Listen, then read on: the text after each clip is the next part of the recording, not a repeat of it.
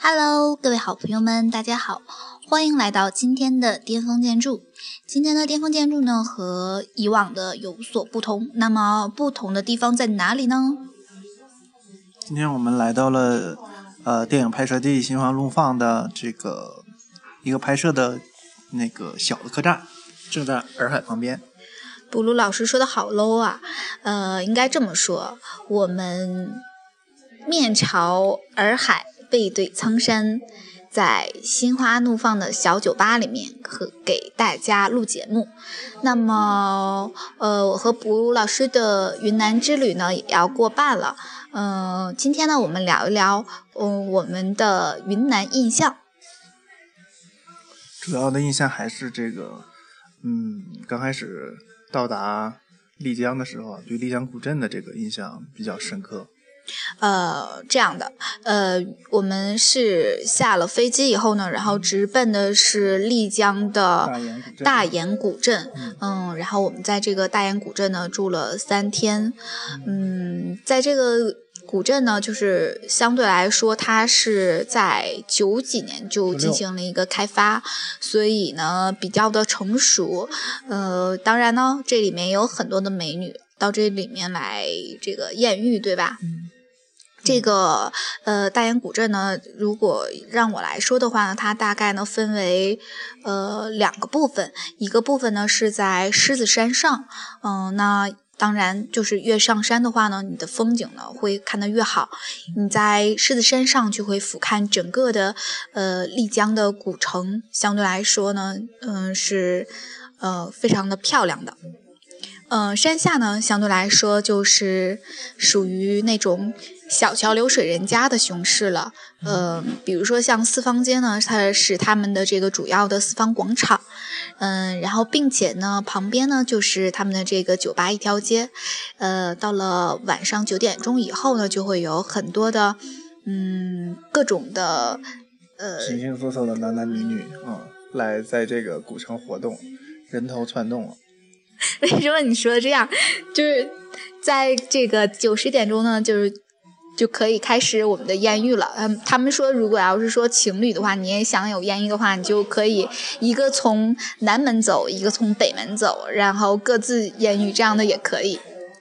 那么，在大研古镇有什么好玩的？首先，第一个就是刚才咱们说的那个狮子山，可以俯瞰这个丽江古镇的全景。还有呢，就是有一个叫做幕府，对吧？幕府旁边呢也有很多的好吃的，嗯，比如说像腊排骨锅呀，或者是土鸡土鸡火锅，嗯。但是作为东北人，我们两个相对来说不是吃的很惯，因为相对来说比较清淡，嗯，是这样的。嗯，有人说说，呃，大研的古城的晚上是非常的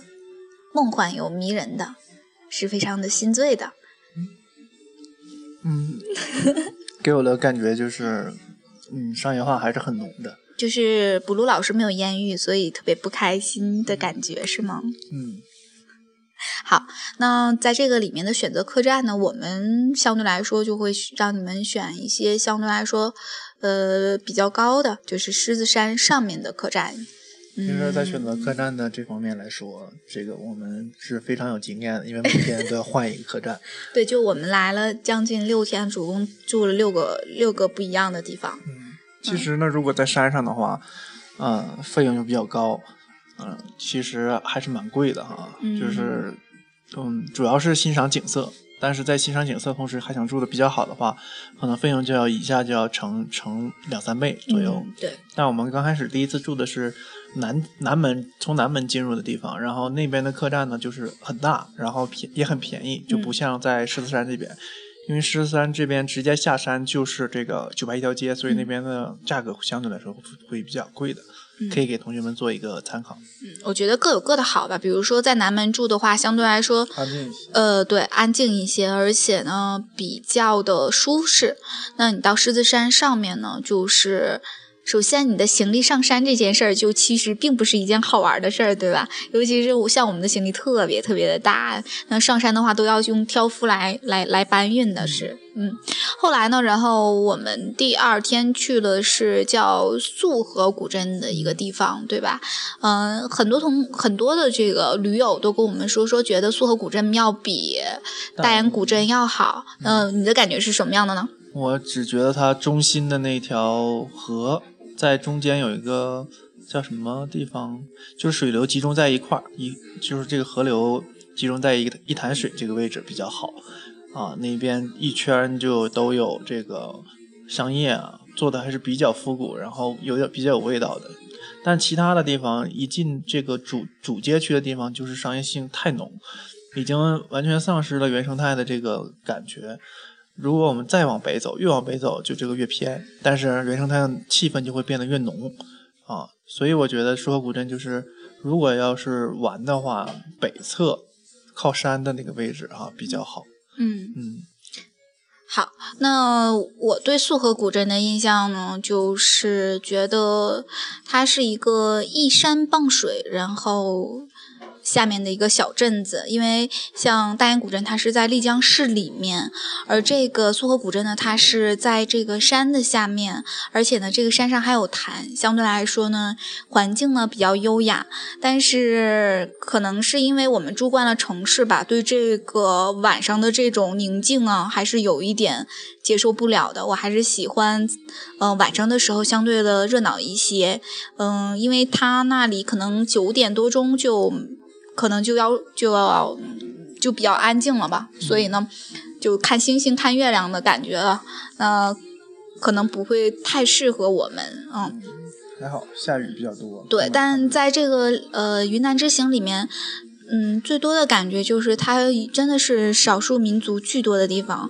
而且它是有二十二个少数民族在这个云南省市嘛。好像很多。嗯，对，而且呢，就是它基本上是每一个地方的这个少数民族都不一样。比如说，哦，我们去的那个西双版纳，它就是属于说藏区嘛，就不是就是呃香格里拉，它本身它就是藏区，就是很多的藏族人民。那他们的那那儿的建筑风格呢，就是以这个。藏族为主，呃，藏藏族的房屋为主，呃，其次呢，像刚才说错的那个西双版纳，它是这个傣族自治区，啊，它是跟缅甸接壤，相对来说，就比如说像泼水节呀，呃，或者是我们可以看到那个，嗯，大麻花啊，就这种东西都比较多。那么像现在我们在的这个。嗯，小镇子，也就是说，心花怒放的这个拍摄地呢，它是呃以白族为主，就是也说是这个大理啊，它是以白族为主，嗯，就是各个少数民族，然后各种服饰啊，在这个里面都可以见到，相对来说还是比较有意思的，嗯。那我们昨天是刚从这个香格里拉下来，嗯，开始的时候呢是海拔是三千三千多米，后来去的是普达措公园，那个要将近达到四千米，嗯，有一定的这个高原反高原高原反应，但是还好。那其实，呃，我们两个还是最喜欢的就是那个藏族民居那块儿，嗯，杜老师来介绍一下吧。这个叫什么？古镇来的，嗯，月月月光月光古镇啊，对。那么这个也是前些日子前几年发生一次火灾，把这个整个半个古镇都烧没的那个古镇，现在已经修复的差不多了。然后在这里我们觉得比较好的是，就因为装修嘛，然后我们看到了很多很多的这个呃细节，然后我们也进到几个藏族的屋子里面啊。搁哪呢？然后我们看到了这个房屋的建造过程，然后在里面有巨大的柱子，这些柱子都是一整棵原木。那这棵原木就是从中柱，传说中的中柱。嗯，从香格里拉直接从山山林森林中那个砍伐下来的，然后它象征着一个家族的地位，到底是不是一个特别有声望、有名望、有钱的家族。就是他的柱子越粗越大，就证明他们家在这个呃族里面地位是越高的、越好的。嗯，正常传统的藏族建筑应该是以这个全部都是没有各种配件的，就是毛榫结构哈，直接嵌嵌套镶嵌的。对，但现在现在已经已已经改变了做法做工都改变，但是让我们最震撼的是他们的雕刻技术哈，让我们看到了每一个藏族青年在年轻十岁的时候就应该开始进寺庙进行学习哈，然后也是还有做这些木工活，然后每个人都具备着雕刻的能力，然后我们看到他们的这个雕刻的这个挑。檐的龙头啊，特别的漂亮，而且那些花纹什么的，呃，一个藏族民居盖起来应该需要大概三年到四年的时间，但其实他把房屋主结构盖完之后，估计才需要一年左右就能全部盖完啊，全部都是木质结构的，局部会加一些啊，加一些夯土的夯土的一些墙啊，用当地的这个土加上这个呃和上这个泥和这个当地的这个草。比如说芦苇荡啊，或者是这里面附近有的一些藏族特有的这些草，然后混合而成的这个泥糊糊成这个墙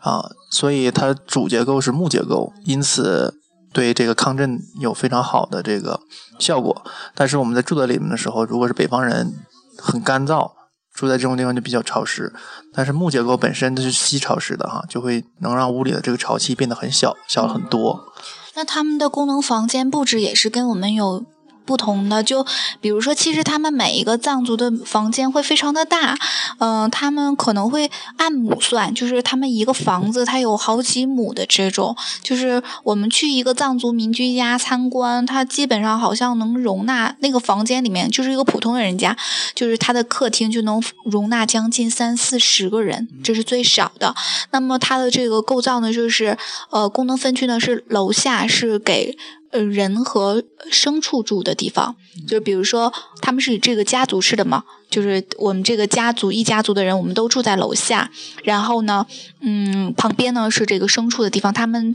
呃，就是说希望的是人和牲畜是要共存共存的。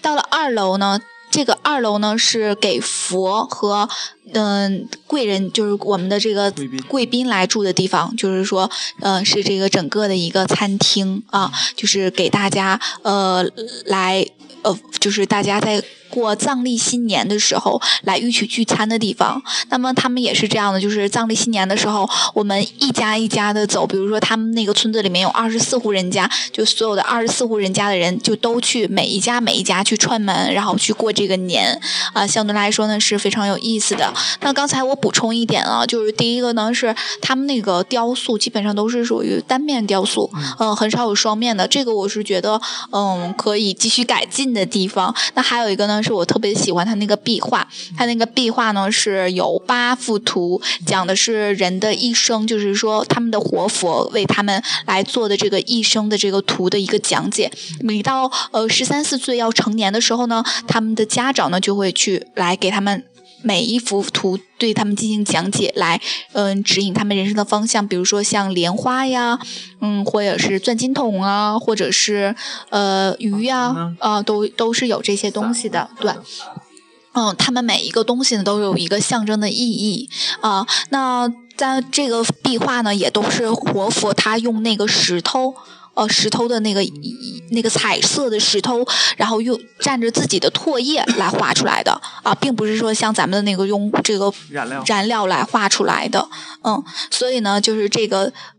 我觉得少数民居真的是有一种博大精深的感觉啊，就你不身临其境，不去跟他的这个木工去聊天，永远都不会知道他们那个里面有多么有意思的事儿，嗯。所以，如果有同学感兴趣，可以做支教啊，来到这个西藏，或者是来到云南啊，去那种山寨里啊，你做支教教人家这个知识，然后再跟他交换技能，再到他们那个地方学习一下他们的木工，我觉得非常好，有意思哈。嗯，临走的时候呢，我们也是跟这个卓玛呃聊得很好，然后他也是说，嗯，在这个西藏相对来说，这个香格里拉还是呃比较。贫穷的，所以呢，嗯，回到哈尔滨的时候，一定会要组织一次，呃。